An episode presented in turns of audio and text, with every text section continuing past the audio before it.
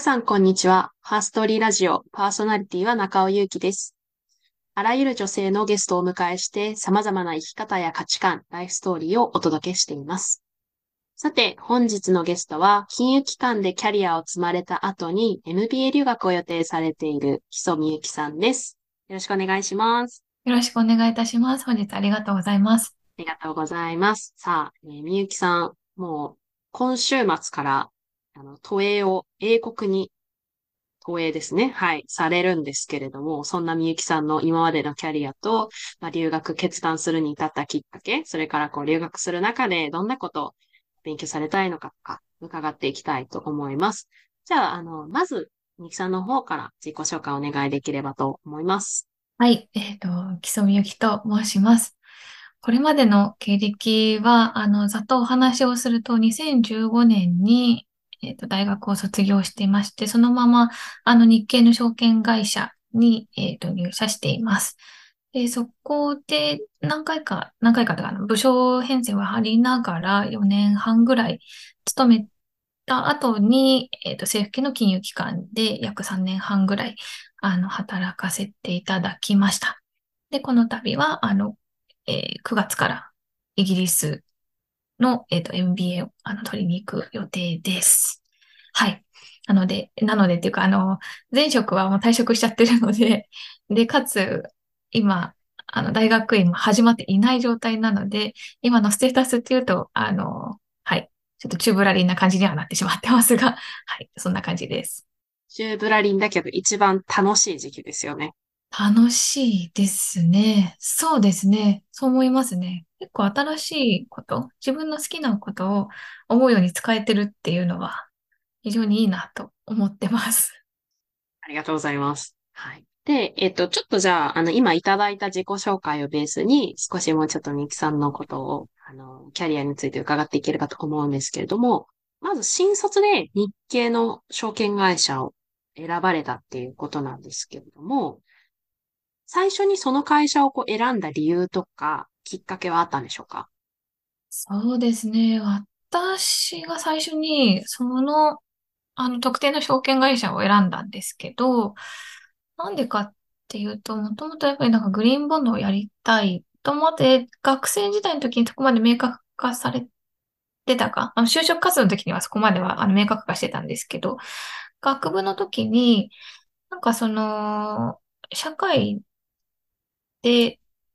なんかこんなに歪んでて、それをどうやったら解決できて、でそこにどうやって自分が携わったらいいのかみたいなのは、あの、もともと考えてたっていうのが多分大元のきっかけなのかなとは思ってます。で、なんだろう、なんかビジネスっていうところにざっくり興味はあったんですけれども、なんとなくその当時、その SDGs って概念が2015年から始まるみたいな話を、あの、当時、えっ、ー、と、参加してた、まあ、プラットフォーム、その学生と社会人が、あの、今日、共に所属してるようなプラットフォームでは知って、で、そういうような考え方がもっともっと社会に浸透していけば、あの、なんだ、この格差社会とか、なんか南北、当時言われてなんか南北問題みたいなのって、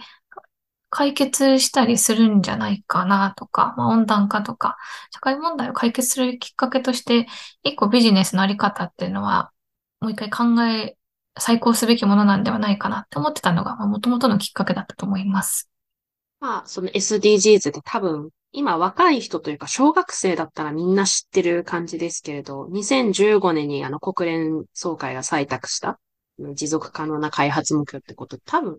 私は学校では習わなかった。あ、そうですね。そんなおこがましいですよね。はい。大学入ってからのことなので、それは習わないんですけれど、あの、まあ私、ちょうど、みゆきさんと私同年代で、ちょうど大学にいる間ぐらいにこういう SDGs とかが出てきて、社会課題の関心っていうものがキャリア選択につながったっていうことなんですその、社会問題を解決したいってなった時に、その選ぶ先が証券会社っていうのが、なんかちょっとミスマッチのように感じるというか、一般的なイメージで言うと、証券会社っていうのは、まあ、その株式をね、その運用して、まあ、委託されて運用してみたいなことをやっていて、どちらかというと、こ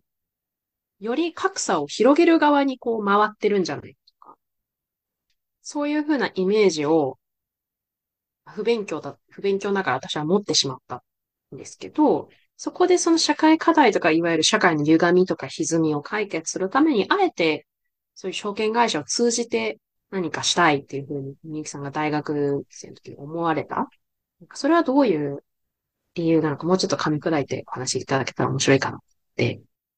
それはですね、あの、とても素晴らしい質問だなと思っていて、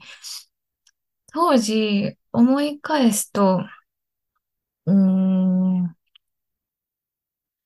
なんかちょうど、なんか、すごいかけ離れてるなって思ってたんですよ。その格差を助長されてる、してるって思われてるビジネスサイドと、なんか、うん、その格差、搾取される側になっちゃってる人々の世界ってすごい残徹されてるなっていうのは思っていて、なんかこの二つをうまく結びつけられるようにしないと、なんかこの問題って結構解決しないんだな、みたいなのは思っていて、で、それはなんか、あの、日本とかだと NGO とか、まあ、NPO とか結構、その、働いてる人のお給料が低くってなかなか、あの、事業として継続するのが難しい問題とか、と、なんかいろんなことがボランティアベースであるっていうことが、なんか是とされる社会みたいな、なんか結構この2社で断絶されてるみたいな感じはしてて、で、なんかこの2つがなんか両方歩み寄んなきゃいけないんじゃないみたいなのは、なんか当時、なんか漠然と思ってたんですよね。で、その、いったなんかこう謎の、なんかよ、よくわかんない ことを考えてるときに、ちょうどその私が就職活動してた、えー、数年前ぐらいですかね、なんかワクチン債みたいなのが、あの、ある証券会社の、あの、支援のもと発行されたっていう話を目にして、それって、その投資家から集めたお金をいいことに使いましょうっていう、なんか、私の中では結構センセーショナルだったんですね。で私は父がその証券会社にもともと勤めてて、で、その、あの、おかげでっていうかなんか何回かその海外で生活するってことは、あの経験があったんですけど、毎回なんかリーマンショックみたいな市場の歪みのが私が滞在してる時に起きて、それがも、元凶、元になって、日本に帰国されるみたいなことを何回か繰り返してたんですよ。なんで、その、なんだろうな、この断絶？い、なんだろうな。その、金融的なところがめちゃくちゃ行き過ぎてて、で、それがある時バブルにな、バブル的なものになって弾けて、で、人の生活が、あの、左右されちゃうっていうところと、なんか、本当に全く全然感知しないところで、格差の社会が起きて、格差の搾取される側が生きてるっていう、なんか、この謎のきっかけ、謎の現象を一個解決する手段みたいに見えた。んで、でえっ、ー、と、結局、私がやりたいところは、なんか多分そういうところなんだな、みたいなのを学生時代に思って、えー、っと、そうですね。で、その債券を支援してるのはどこかって思ったら証券会社だっていうことが分かったので、あの、そういった軸で選んでたんですよね。なので、結構、なんか変な探し方をしてて、面接とかで、なんかグリーンボンドとか、なんかワクチン債とかそういうのやりたいんですみたいなこと言うと、面接官には大体はーって顔されて、お前なんか何のためにここ受けてるみたいな 顔をされながらも、で、なんかこういうのはすごい必要だと思ってて、みたいなことを言った結果、唯一拾ってくれたのが、そこの、あの日系の証券会社だったっていうところなんだと思います。うん。確かに、ワクチン債とか、まあ、グリーンボンドっていわゆるこう環境の保護とか、そういったものを目的に、あの、発行される債券ですよね。なんか、がメインでやりたいと思って証券会社に入ってくる新卒の人は珍しいかもしれない。そうかもしれないですね。今だったら多分もっといるんだと思うんですけど、当時本当になんか、はぁみたいなところを 顔されながら、あの、面接受けてたの。で、なかなか、あのめちゃくちゃ落ちましたし、理解されてないなって思ったのはいっぱいありましたし、な、もしかして私結構変なこと言ってる？みたいなことを言いながら就活してました。いや、でも、今それこそもう ESG 投資、インパクト投資って本当に日経新聞で見ない日はないぐらいになってきて、やっぱり2015年から8年前ですよね、から先取りされてたってことですよね。先取りしてたっておっしゃっていただけたらそうなのかもしれない。うーん、そう言っていいのかな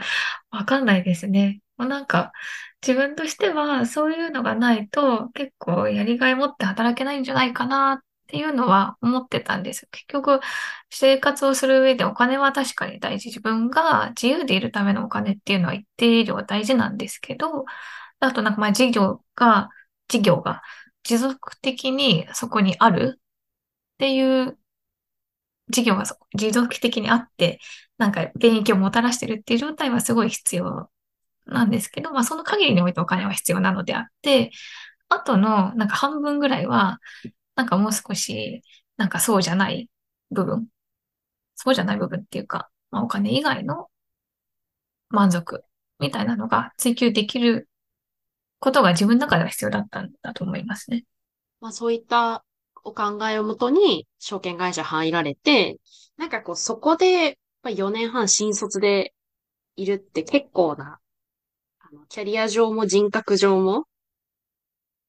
なんか重要なインパクトがあったと思うんですけど、なんかこうどんな学び、経験があったのか、印象に残ってるものとかありますか？証券会社でのキャリアの中で。うーん。そうだなやっぱりやりたいことをやる。なんかニッチな入り方をしてるからかもしれないんですけど、自分がやりたいと思ってたことを大きい組織でやっていくのってめちゃくちゃ大変だなって思った記憶はすごいあります。あの、そうだなえっと、私一回部署移動をしていて、で、部署移動した、なんか4年、3年目、4年目ぐらいの時に、部署移動して、そこからまた、なんか、一から、そこの部署に慣れて、そこの部署でキャリアを積んでみたいな風なことをしてるんですけれども、うん、なんか結構フラストレーションがあった気がしますね。なんか2年半ぐらい別の部署で経験してるのに、まあ3年ぐらいか、経験してるのに、また一からっていう風に捉えられちゃうところとか、その、突然、なんか、グリーンボンドみたいなことを言い始めるから、多分ど、どうしたみたいな感じで、あの、言われちゃったり、あの、するところとか、結構難しい面はあったのかなっていう感じがしますね。結局、そのグリーンボンドの発行とか、あの、運用みたいな部分って、その4年半いらっしゃった中で関われたんですか？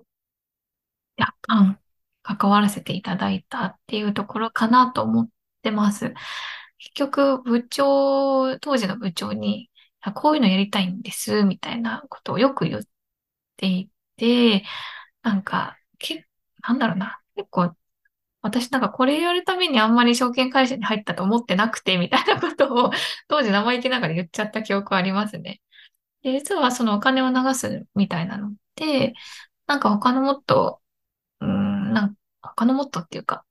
社会的にいいことに使われるとか、環境にいいことに使われるお金の流れの創出みたいなのって結構できるような気がしてて、みたいな話をなんかわーってしてた時に、えっ、ー、と、部長の方で多分いろいろ取り計らってくれて、あの、2019年の5月くらいですかね、に、あの、グリーンボンド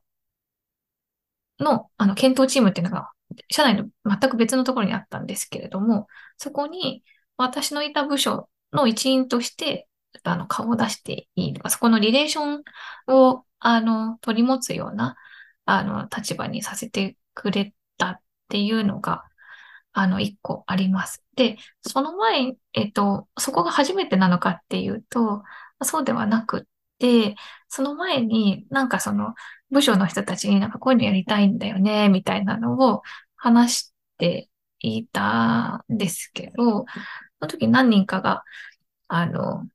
そういうのやりたいんだったら、なんか提案資料に入れちゃおうよとか言ってくれたりとか、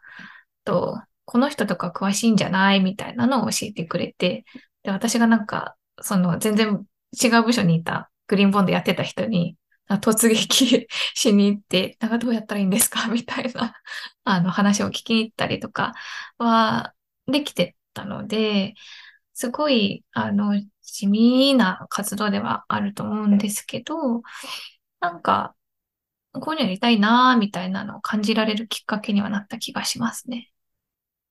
多いですね。じゃあもう、サステナブルファイナンスの先駆けみたいな、本当にちょうど立ち上げのところに立ち会えたって結構。そう。わかんないですけど、なんか、こういう風なのやりたいな、みたいなのを、やっと、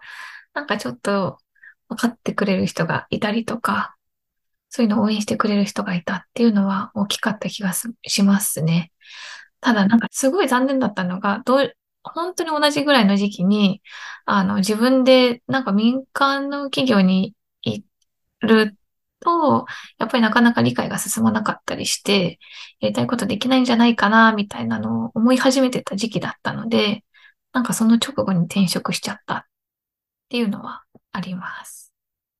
ああ、そうなんですね。じゃあ、こう、まあ、みゆきさんが多分いろいろこういうのやりたいですって、周りに対しても言っていたからこそ、それをこう、まあ、聞き入れてくれてというか、ちょっと、その上司の方が、そういったチームに派遣してくれたりとか、あったけれども、同時に裏では転職活動というか、別の機会を探してたという。まあでもそれはしょうがないですよね。タイミングの問題だから。そうなんです。なんかあまりに難しいんだろうなって思っちゃってたんですよね。ああ、どうなんだろう。なので、もしとどまってたら、もう少し違うキャリアが見えてたのかもしれないけど、まあそれはもう今言ってもしょうがないのであれですが、はい。なんかすごい思ってるのは、なんか自分が、なんかこれ天気だなって思われるときに、なんか天気がいくつも続いちゃう問題っていうのがあって、あります？ゆきさん。なんか、な、なんでこの、やっとこのチームに入れてもらえたタイミングで、私なんか別の会社からなんか内定もらっちゃったりしてるんだろう。どう、ここで私が何を選択しなきゃいけないんだろうっていうのは、なんか、なんかありますよね。なんでなんですかね、あれ。うん、わかります、わかります。重なるとき重なっちゃいますよね。そうなんですよ。ね。いいですよ。でもなんかそこで、まあ、片方では、じゃあその、証券会社の方では、そのグリーンボンドのチームに。で、もう片方の方では内定をもらった。で、その内定をいただいたら、あの、どんな会社だったんですか？あ、それは、えっと、外資系の金融機関から1個いただいてたのと、あと政府系の方。あ、その転職された先ですね。で、そこのじゃあ政府系の金融機関を、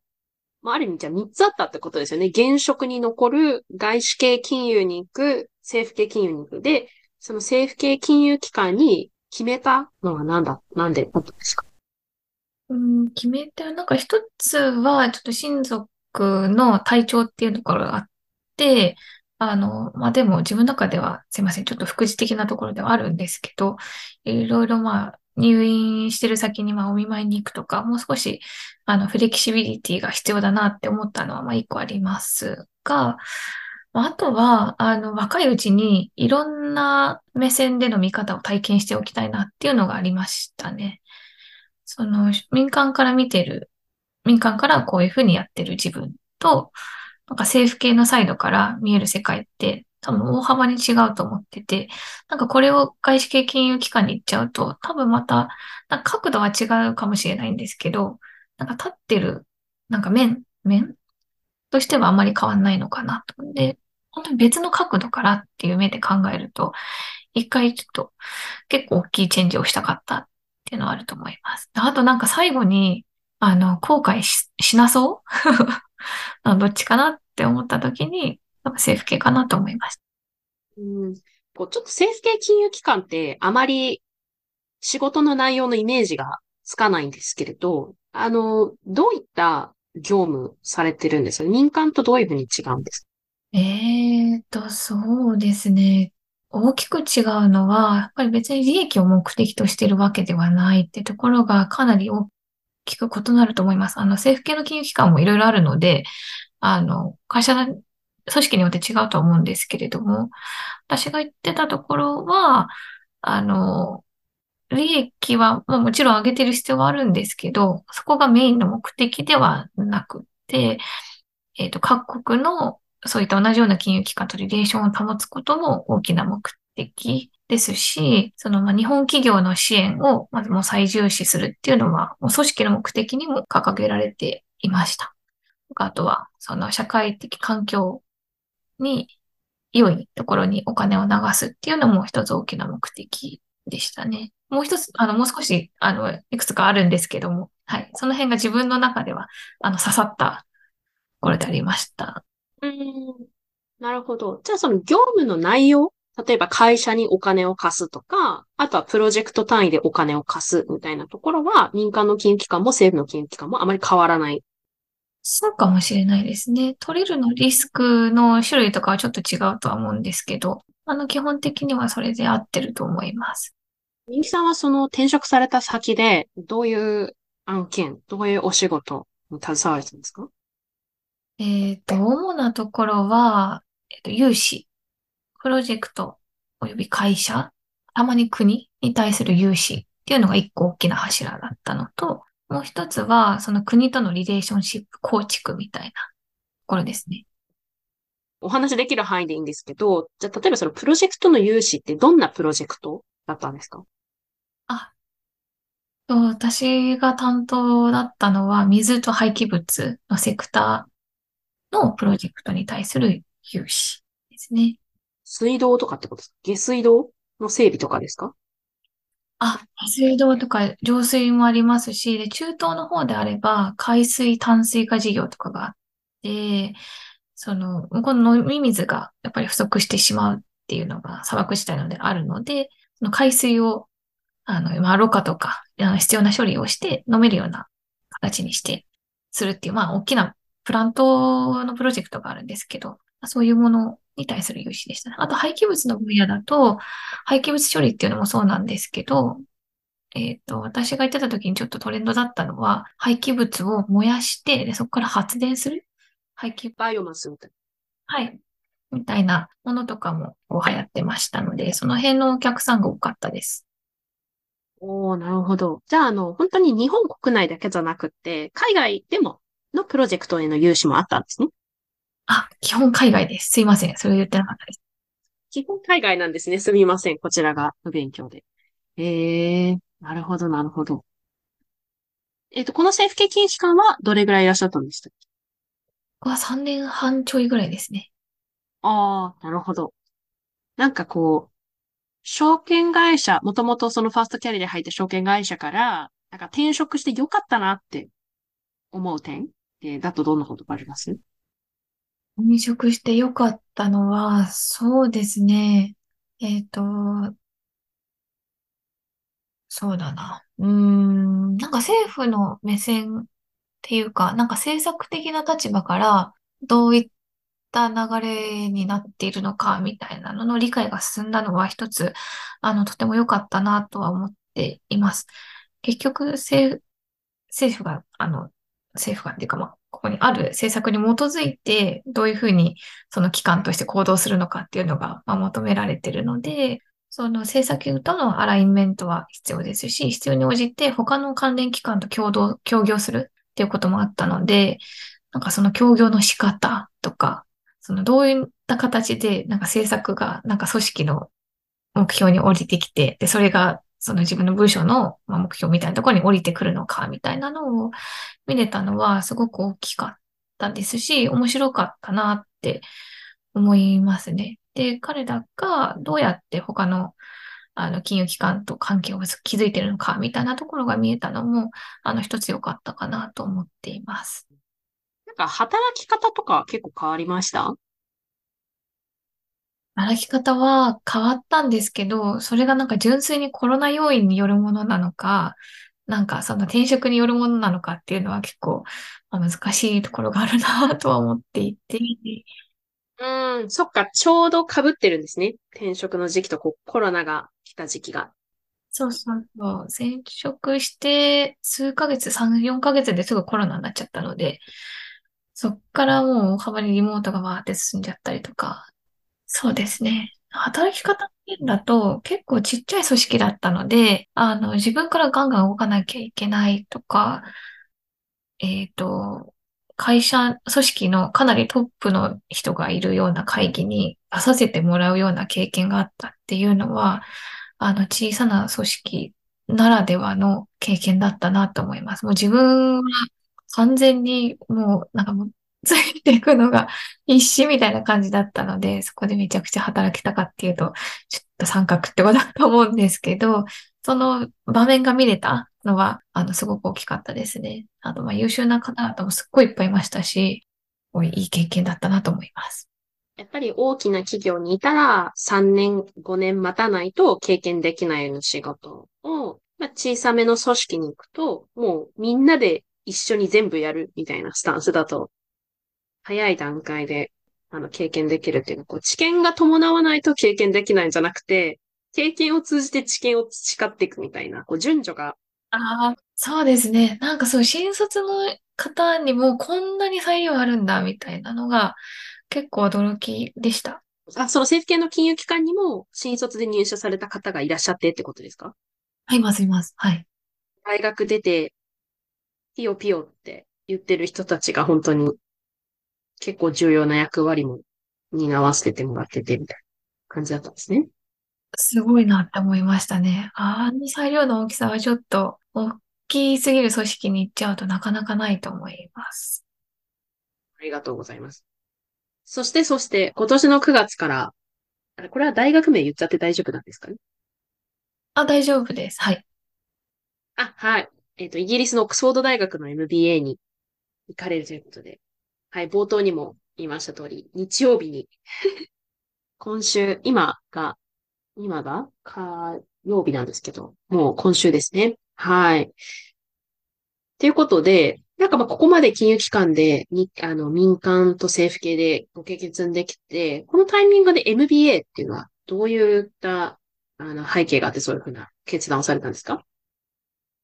そうですね。まあ、元から留学したいっていう気持ちは結構あったんですよ、実は。あの、私、Facebook にも投稿したんですけど、2010年からずっと、あの、留学したいと思ってて、で、当時のまあ今も友達なんですけど、あの当時のあの友人から、あの留学行きたいんだったら留学ジャーナルあげるよみたいな感じで、なんか冊子もらった冊子の発行年とか見ると2014年とかなんで。10年越し。はい。ずーっと行きたいと思ってて、でも自分で多分いろんな理由をつけて、ちょっと先延ばしにしてちゃ、しちゃってたっていうのは、まあ、正直あると思うんですよね。まだ早いからとか、まだお金貯まってないからとか、まだちょっともうちょっとこういう経験が欲しいみたいなところで、遅れさせちゃってたっていうのが、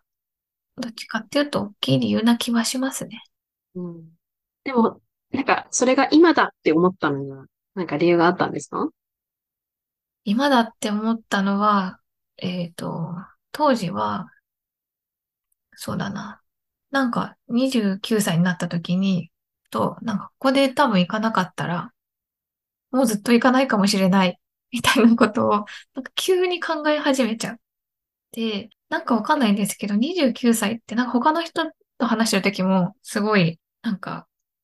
一回すごい盛り上がったことがあるんですけど、30歳の目前であるっていうのを、急に、28が急に変わった瞬間に、なんか、ガーって突きつけられてしまって、気づいたら、新卒から働いてたけど、こんな年数が経っていた、みたいなで私は自分のしたい挑戦をしないまま終わっちゃうっていうか、なんだろう。なんか通り過ぎちゃうのかなみたいなのが、なんか若干不安になっちゃったんですよね、一瞬。なんかそこが結構大きかったような気もしますね。ただ、なんかその前の質問にも被っちゃうかもしれないんですけど、うん、なんかいろんなことを総合して振り返ってみると、多分自分のキャリア的なところ経験っていう意味でも、自分の心の状態っていうか、自分をどれだけ知ってるかっていう範囲においても、実はこの年に行くっていうのは自分の中では大きな意味があったんだなと思います。うーん。なるほど。まあじゃあ、なんだろうな。留学に行く準備が整ったから行くというよりは、今行かなければきっと経験できないこととか、挑戦できないことがあるから行くみたいな。うん。っていうところが大きかったと思いますよ。これが多分2、3年前に応募してたら多分受かってなくって、なんか今だから、今の私の状態だから、なんか行って良いってなっているような気はしてます。あの、自分で納得していけるっていうか、なんて言ったらいいんですかね。ちょっとわかんないんですけど。いや、でもなんかそこの感度じゃないですけど、逆にこう、がんじがらめに、何、何歳になったらこれをやって、何歳になったらこれをやってっていう、プランを立てて実行されてる方もいらっしゃるじゃないですか。私は結構それやってる方すごいなって思うんですけれど、こう、反対にというか、その計画通りというよりは、むしろ今の自分の成長具合とか、それこそ健体と心の健康具合とか、そういったものに感度を研ぎ澄まして、今だって思えるのもすごい重要なことだと思ってて、なんかそれが今大学院に行くっていうことがバッチリみゆきさんの中でミートしたじゃないですけど、感じ取れたってことですよね。そうかもしれないですね。なんかすごくいい、いい感じに話していただくとそうかもしれない。まさにだと思います。あの、いろんな M、まあ、いろんな大学院のプログラムがある中で、なんで MBA なのかっていうのも伺いたいですし、あとその MBA もいろんな大学院がオファーしてる中で、まあそれこそ日本だっていいわけだし、アメリカにもいろんな MBA プログラムがある中で、こう、オックスフォードを選ばれたきっかけみたいなのがあれば教えていただけたら、すごいいろんな人の参考になるんじゃないかなと思います。ありがとうございます。えっと、MBA を選んだのは、そっか、もともと MBA って思ってたのは、うん、そのインパクト投資、自分の中でやっぱり冒頭の方の、最初の方の問題意識にはつながるんですけど、なんかビジネスを通して、どうやったらその断絶された人たちを繋いだりとか、なんかいい流れみたいなの作っていけるのか、みたいなところに関心があったっていうのは一個あったんだと思いますね。で、そう思った時になかなか他の分野っていうよりかは、なんか MBA っていうのが、なんとなく頭の中に浮かびやすかったし、なんか浮かんでたっていうところ。で、オックスフォードを選んだ理由は、うーん、インパクト投資っていうこととか、なんか途上どっかの自分の中でどっかにあるなんか途上国支援みたいなところと、親和性が高いプログラムっていうことで、かなり前からなんか気になっていた大学ではあったんです。で、私の周りのあの関心が近い人たちで、すでにオックスフォードの MBA 行ってたって方も、なんか何人かいらっしゃったりとか、なんか今ちょうど、あの、全然違う学部ですけど、オックスフォードに行ってるっていう方も、なんか結構いたりして、関心がやっぱり近そうな場所だなっていうのは、一個あります。でもまあなんか最終的にオックスフォードしか受けなかったんですけど、なんだろう。最終的には、まあ、いろんな大学のビデオを見て、一番、なんか、あ、これって思ったのが、あの、オックスフォードの MBA だったので、最後それです。おそういうやっぱりビデオとかって大事なんですよ、見るの。え、あ、大事だと思います。いろんな人と喋るっていうのも大事だと思います。卒業生とか、在校生とか、で自分の関心と深い人がいそうなのかとか、と外から見て、クスフォードの MBA ってどう思われてるのかとか、結構いろんな人の話聞きましたね。なるほど、なるほど。ぱりじゃあ、こう、いろんな、あの、行った方とか、他の学校でも、例えば、オックスフォードと迷われた方とかと話してみて、どんな特徴があるのか、自分には何が合ってるのか見極めるってことだと思いました。なんかその、私は MBA のプログラムの比較は全然わからないんですけれど、それこそその政治学とか、ポスト植民地主義の国の政治とかでやると、やっぱりイギリス、まあイギリスがもともと大英帝国としてすごい植民地統治をしてたからこそなんですけど、やっぱり開発学とか、開発経済がすごいイギリス進んでて、やっぱり中東政治とか植民地支配を経験した国の政治をやるんだったら、イギリスっていうふうには、私も言われてた記憶がありますよ。あと、サステナビリティの文脈からすると、やっぱり EU ってアメリカに比べて全然、規制整備とかも進んでますし、いつもこうヨーロッパが一番厳しいサステナビリティ関連、人権、気候変動関連のルールがあって、それを他の国が追従するじゃないですけど、欧州がベストプラクティスでそれを追うっていう形なんで、まあ、ある意味そういった意味でも、その最先端、格差について学ぶっていう意味でも、そのサステナビリティとビジネスみたいなことに学ぶ上でも、なんかイギリスはいいのかもしれないですね。ちょっと私も専門家っていうか、詳しくはないんでわからん。印象論ですけど。そうですね。私もそういう面もありましたね。あの、キャリアをいろいろ考えたときに、やっぱサステナ領域に行きたいっていうのはあったんですよ。で、多分、もし新卒の時にもう少し違うサステナキャリアがあったら、もしかしたら必ずしもなんかグリーンボンドって思ってないかもしれないんですよね、実は。当時、その自分が見知ってる中で一番自分の関心に近そうだったのが、グリーンボンドであり、証券会社で働くってことだったっていうのはあると思うんですけど、まあ、よくこう言っちゃうと、まあ、当時、そんな選択肢なかったみたいなのも結構大きかった気はしてます。で、結局、そうそう。うん。で、そっちに戻りたいなってなった時に、やっぱり、サステナに進んでる地域に行くっていうのが一個必要だったのはあるかもしれないです。まあ、その、今まで日本で働かっててで、今回、その長期の留学も初めてだっていうふうに教えていただいたんですけれど、何かその大きな環境変化があることとか、まあ、生活環境も食べるものも気候も違うし、毎日の過ごし方もすごい変わりますよね。なんかそういった変化に対しての不安とか、逆にワクワクとか、今のみゆきさんの率直な心情で言うといかがですか？率直にワクワク半分、ちょっと怖い半分ぐらいの割合かなと思ってます。環境変わっちゃうのは結構怖いですね。で自分の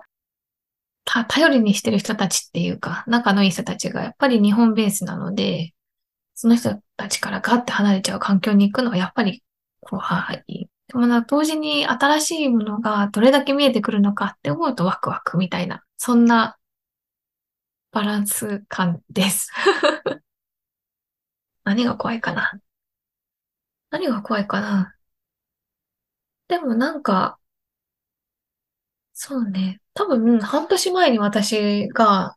そのまま行っちゃってたら、もう少し、なんか恐怖100に近い感じになっちゃってた気はするんですけど、今は、なんかどっかで落ち着いてて、まあ、その不安は確かにいろいろあるんですけど、なんか授業ついていけるのかなとか、うん。不安をあげたらきりはないんですけど、どっかで冷静に、まあでも、そうは言っても自分がやれることを粛々とやることしか私はできないっていう、なんかある種諦めではないんですけど、あの、落ち着いた私もどっかにいるので、なんかその点ではそこまで不安はないかもしれないです。まあ、あの、日本で割とこう安定的だと思われるようなその仕事をされてるのをわざわざ辞めて大学院に行くっていうだけでだいぶチャレンジングなことを、決断をすでにされてるので、あんまりだっていないですよね、周り。今のタイミングで MBA みたいな方、例えば同級生とかでいらっしゃいますか？同級生か、大学の同級生はそんなにいないかもしれないです。ちょっと遠くで、大学の同級生の奥さんが言ってたみたいな話は、たまに聞いたりとか、と周りに目指してる方がいるっていう話は聞いたりするかな。でも、まあそっか。いや、でもな、そう思うと、私は意外といるのかもしれないですね、周りに。まあじゃあその MBA をこう今目指されたりとか、今ちょうど行ってる、あるいは帰ってきた人たちのコミュニティみたいな、これから広がっていくってことですよね。そうかもですね。でもなんか面白かったのが、ちょうどなんか MBA 行く人たちの女子会みたいなのがあって、で、その時になんかさ、オーバーサーティーの人たちでちょっとスピンアウト的にやろうみたいな感じで、オーバーサーティー女子会みたいなのやったんですけど、結構皆さん同じようなところ、まあ似たようなところで悩んだりとか、なんかあの、今後どうするみたいな話で盛り上がったりとか、まあ、一方でなんか彼女らとして、今後社会にこういうふうに還元していきたいみたいな、あのパッションを持ってる方とかいっぱい会えたので、なんか、あ、すいません、全然関係ない話なんですけど、なんかそこは、なんだろう、同世代ならではの、なんだろうな、気持ちみたいなのがあって面白かったですね。うん。え、それすごい気になる興味があるんですけど、なんか共有可能な範囲で、その方たちがオーバーサーティー女子会で出た、こういったことが不安とか、逆にこういったことが楽しいみたいな、ちょっと共有していただいてもいいですか？ワンベンだと、やっぱり、なんだろうな、パーソナル？そのプライベートな部分が結構大きかったような気はしますね。その自分が、結婚とか、出産とか。そうなんですよ。そうそう。まあそもそも今のパートナーとどういう調整をした上で渡航するのか みたいな。結婚していくのか、その手前のなんか婚約っていう形にするのか、はたまたお別れって決断をしたりするのか、あそれともなんかもうもう少しなんか緩いつながりにして、なんか、のか、みたいなところは結構みんな悩んでた感じはしますし、出産みたいなところも、なんかいつどうするのか、なんかそこまでゴリゴリに決めて、あの、その、ね、年表的に何歳で何するみたいで、でもまあそうは決めたいけど、目標としては持ってたいけど、まあそうは言ってもみたいな部分がやっぱりあるよねって話だったりとか、で、帰ってきた後のキャリアとかも、まあ、MBA 帰ってきたっていう風になると、なんか、上がってくる選択肢の中でま、なんかコンサルとか、投資銀行とかいろいろあるんですけど、その、一般的にみんなが目指すキャリアと、自分の体調とか、ライフスタイルとか、いろんなことを総合的に考えたときに、取るべき選択肢のこの折り合いのつけ方ってどうしたらいいんだろうみたいな。うん。まあ、コンサルも投資銀行もなかなか厳しい働き方ですもんね。まあ、印象があるので、なんか、そうね、みたいなのは。やっぱり、なんだろうな。この年齢で、かつ女性で、だからこそ、純粋なこうキャリアとか将来の、そうですね。まあそうですね、キャリアパスとか以外の、やっぱりプライベートな部分での、ライフの部分での悩みっていうのがどうしても切っても切り離せないですよね。合わせ、合わせ技で考えていかないと、キャリアはキャリア、パーソナルはパーソナルって、でも自分の体は一つだから、重ね合わせて考えないといけないですもんね。そうですね。なんかそこは結構大きか、大きいですね。22とか新卒とはやっぱり違うなって感じはしましたね。うん。数年修行っていう感じにはあんまりなんないですよね。ならないですね。確かに30歳から数年修行にはなんないですね。20代前半だったらまあ5年間頑張ってみるかとか。できますけど、30歳、31歳、32歳からの5年間っていうともう、なかなかのインパクトが。いやー、そう。結構。そういう選択肢もありだっていうのは、ある、まあそれはそれとしてある一方で、果たして自分がそれっていうのは結構ある種冷静に見なきゃいけなかったりはします。うん。まあ、個々人のプライオリティですよね。やっぱりこう仕事以外に子供じゃなくても、例えばその両親と一緒に過ごすとか、なんかこう、本当に時間、タイムバウンドな趣味があるとか、わかんないですけど、すごい仕事外でスポーツめちゃくちゃやってる方がいらっしゃったら、やっぱりその時間って、ね、仕事ばっかりになってしまったらできなくなっちゃったりとか、結構、事業、キャリア以外のプライオリティがあるときに、30代っていう体力と責任、あと伴う責任と、バランスしたときにいろいろ考えなきゃいけないんだろう。うん。私もそう、そういった世代に入っているので、すごくわかります。ありがとうございます。さあ、ちょっとずつ収録時間があの伸びてきてしまっているので、最後ちょっとラップアップというか、うん。あの、最後にですね、みゆきさんがもし、5年前の自分自身と、5年後の自分自身に何かメッセージを送れるとしたら、それぞれどんなメッセージを送るかなということで、ちょっと聞いてみたいなと思っておりまして、5年前だと、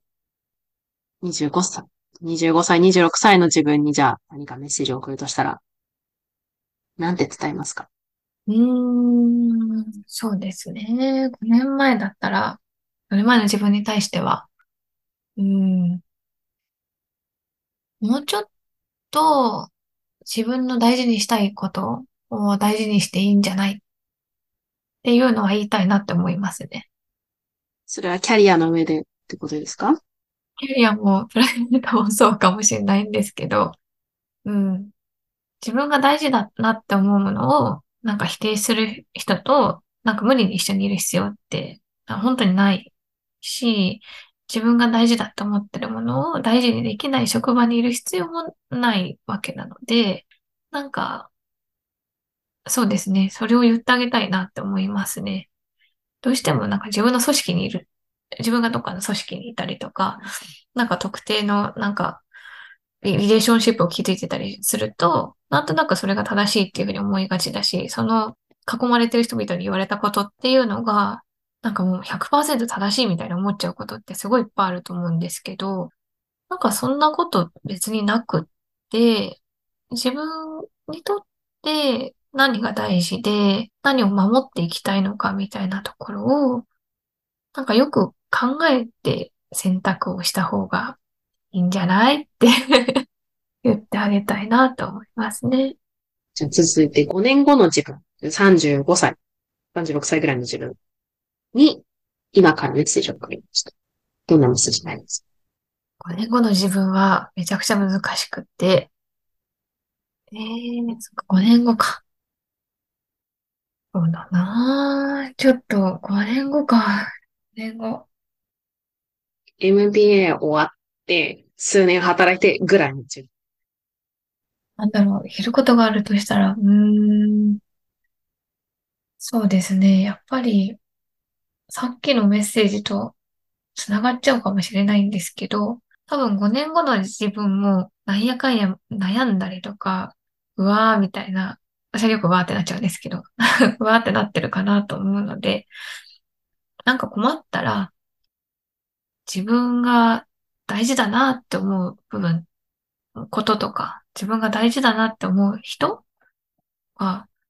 こういう人と一緒にいたいなって思えるような自分で入れると、まあ、結局は満足度が高いんじゃないかなってなんかちょっとアドバイスめいて35歳の自分からなんか切れられそうですけど、あの、言いたいかなと思いますね。ありがとうございます。うん。その時々で、きっと、成熟はしていってる、成長はしていってるけど、絶対その時々で悩んでることがありますもん。あとなんだ、あの、こう昔好きだったこととか、昔好きだった人とかって、5年後とか、なんか何年経って戻ってきても、あ、やっぱりここ私帰る場所だなって思う瞬間が結構あるような気はしてて、なんかそこは大事にししてってほしいなって思います。ありがとうございます。なんかすごい、いや、本当にそうだなと思いますね。なんか自分、場所でも人でも、ほっとできる場所をなんか一つ覚えておくっていう。大事にしていくってありがとうございます。はい。ということで、あの、改めてですけど、今日はいろいろお話聞かせていただいて、本当にありがとうございます。そして、これから始まる留学生活が素晴らしいものになるように。またなんかどっかのタイミングでぜひ途中経過でも留学終わった後でもいいので、ぜひお話を伺えればと思いますので、引き続きよろしくお願いします。引き続きよろしくお願いいたします。本日はありがとうございました。ありがとうございました。はい、木曽みゆきさんでした。